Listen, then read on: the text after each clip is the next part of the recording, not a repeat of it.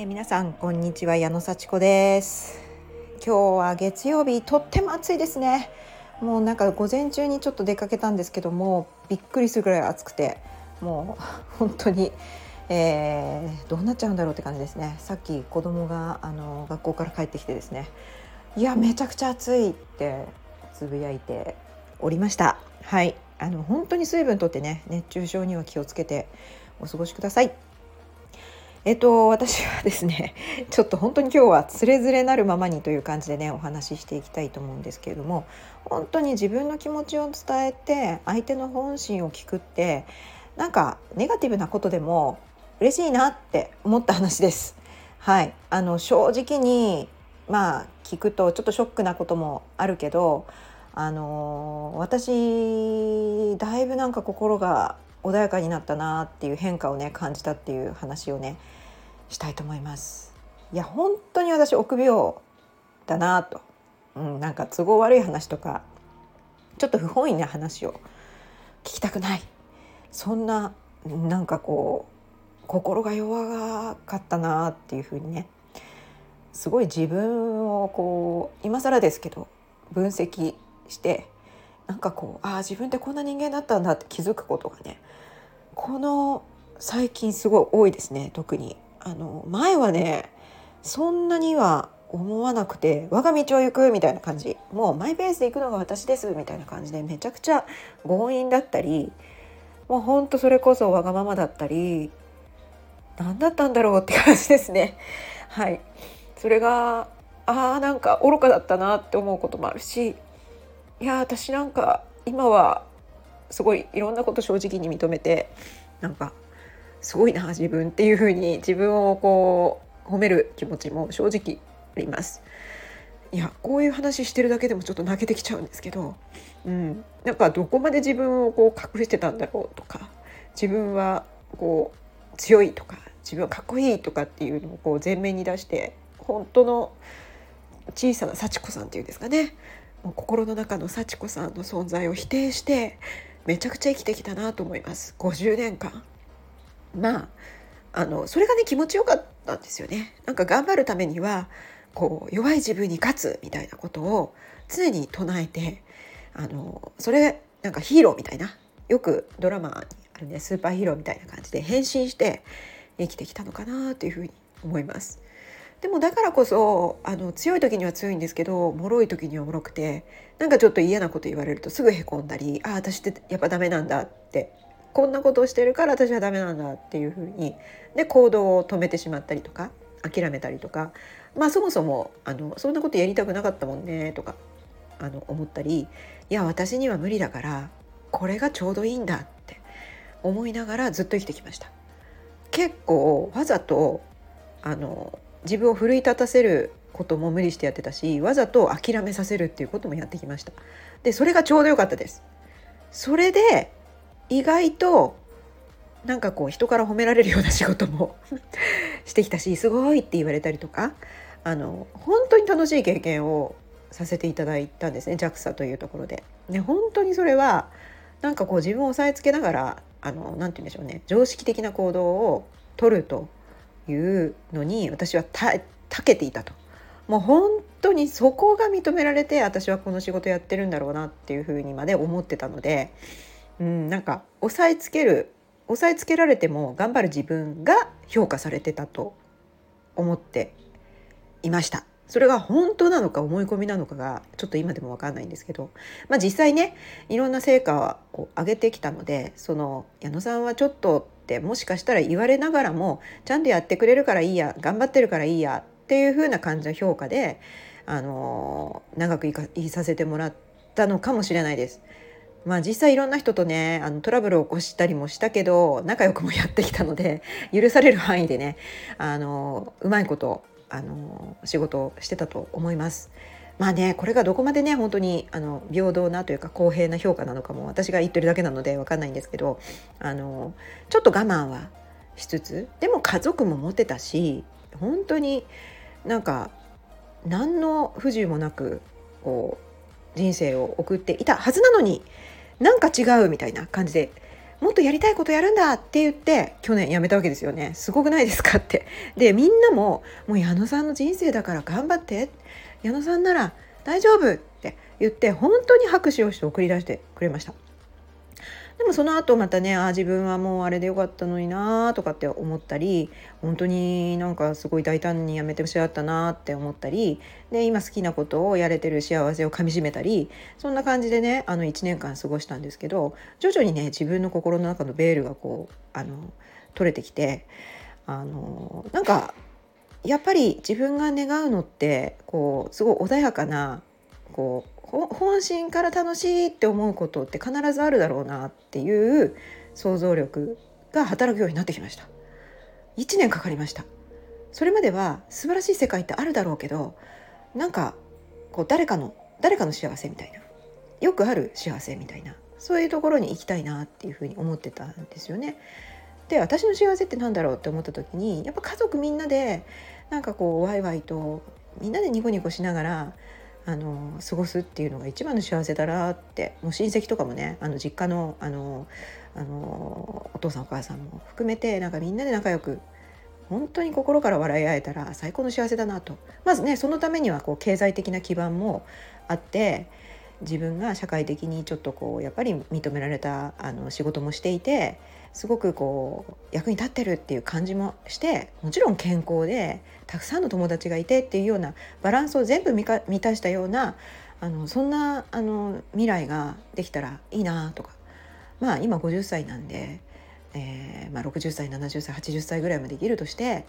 そういうこう最高の自分がやっぱりこう理想の姿として思い浮かんだら、まあ、めっちゃいいなと思ったんですよね。でそこにやっぱり不可欠なのがあの家族ですよね。まあ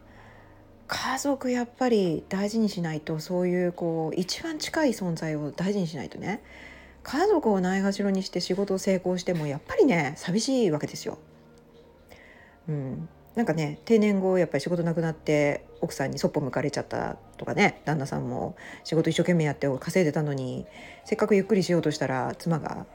こう離婚とかね切り出されたとかいう そういう話になったら嫌じゃないですか私もあのとってもあの優しい旦那様いますけどもやっぱりこう文句ばっかり私も言うもんだからあの心が離れていっちゃったりしたらそれは困るわけですよ、うん、かなり頼りにしてますから。だからやっぱりそれと子供もね大事にしたいしちょっとねあの仕事頑張ってたから子供は二の次みたいに思ってた時期も実はあるのかなって最近思ってて誰かベビーシッターみたいな人が見てくれたら本当に楽なのにと思った時期もありました。もっともっと私は仕事したいのに子供のおかげでできないみたいな。でもやっぱりあのママありがとうとかママ頑張ってって言われたら嬉しいしそれが言われなくなるような時期に差し掛かってきたら悲しいし みたいな。あんなに小さい頃面倒見てあげたのにもう今はそっぽ向いてんのかよって言ってちょっと泣いたりとかしてたんですけど。でやっぱりね子供はやっぱりこの親の気持ちに敏感に感じ取ってるんですね。で私も本当になんか子供のこう泣き声とか、まあ、子供って言ってもねもう大人あの10歳超えた時とかねギャギャ言う声とかがすごい嫌だった時期があってうるさいとか言ったんですよね。もう言うこと聞かなくなってきてお手伝いもしないしうんもう本当に私一人なんでこんなに家で大変なんだろうと疲れて帰ってきてご飯作ってでお風呂入ってって言っても入んないし寝てって言っても寝ないし宿題してって言ってもしないしなんであんたたちそんなにママの言うこと聞かないのってすごい怒ってた時期がやっぱりありました。それでもう自分は自分の好きなことしようって言ってジムに行ったりとかもう自分のねあの本当にぼことに没頭してだからそれをやっぱり子どもたちはこう感知してああママは私たちのことをやっぱり必要ないと思ってるんだっていうふうに思ってしまったかもしれないですね。それで余計に言うことを聞かなくなってきてるのかもしれないっていうふうにちょっと振り返って思いました。私は子供たちが大事家族が大事と言いながら心の奥底では自由になりたい自分が一番大好きって言い続けてきたのかもしれないこれは認めたくなかったけれどもやっぱそうなのかもしれないってちょっとショックを受けましたねこういうふうに自分のあのすごいあんまり見たくない自分の中の自分の姿をちょっとこう客観的にもしかしてそうかもしれないって思った時にあの前だったらそれを即座に否定して「そんなことない私頑張ってきたんだから」って言ってたけどいやそんな自分に気づいた幸子さんすごいねって言ってあげられる今日です。今日はどんなに嫌な自分でも「えそれに気づいたの？すごい!」って言ってあげられる自分がいることに気づきました。そのことです。なんかね うまくこう早口でいっぱい喋ってすいません。だけどあのー、何でしょうね。そんな自分も自分なんだっていうのが分かるようになってきたこの1年。そう、うん、一生懸命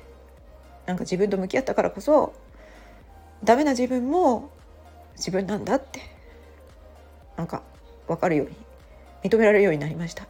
それが今日の大きな発見で皆さんに伝えたかったことです。そこからがほとんどスタートかもしれない。で実はちょっと長くなるんですけど娘にも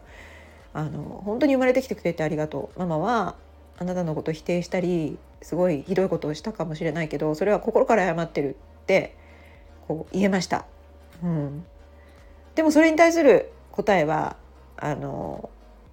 でもママ全然変わってないじゃんっていうことでしたママは自分のことが大好きで自分が一番なんだよねっていうちょっと悲しい答えでしたで私はママのことはもう諦めてるからって言われてしまいましてそれはまああのこんなに勉強してこんなにあの考えてるのにまだその程度かみたいなことを言われました。やっぱり子供はやっぱり親を見てるんですね。うん、ちょっとえって思って反論もしたけれどもそこはちょっと通じませんでした伝わらなかったです。うん、だから私がちょっと子供に怒ってた時代があるように子供も私に対して腹を立ててる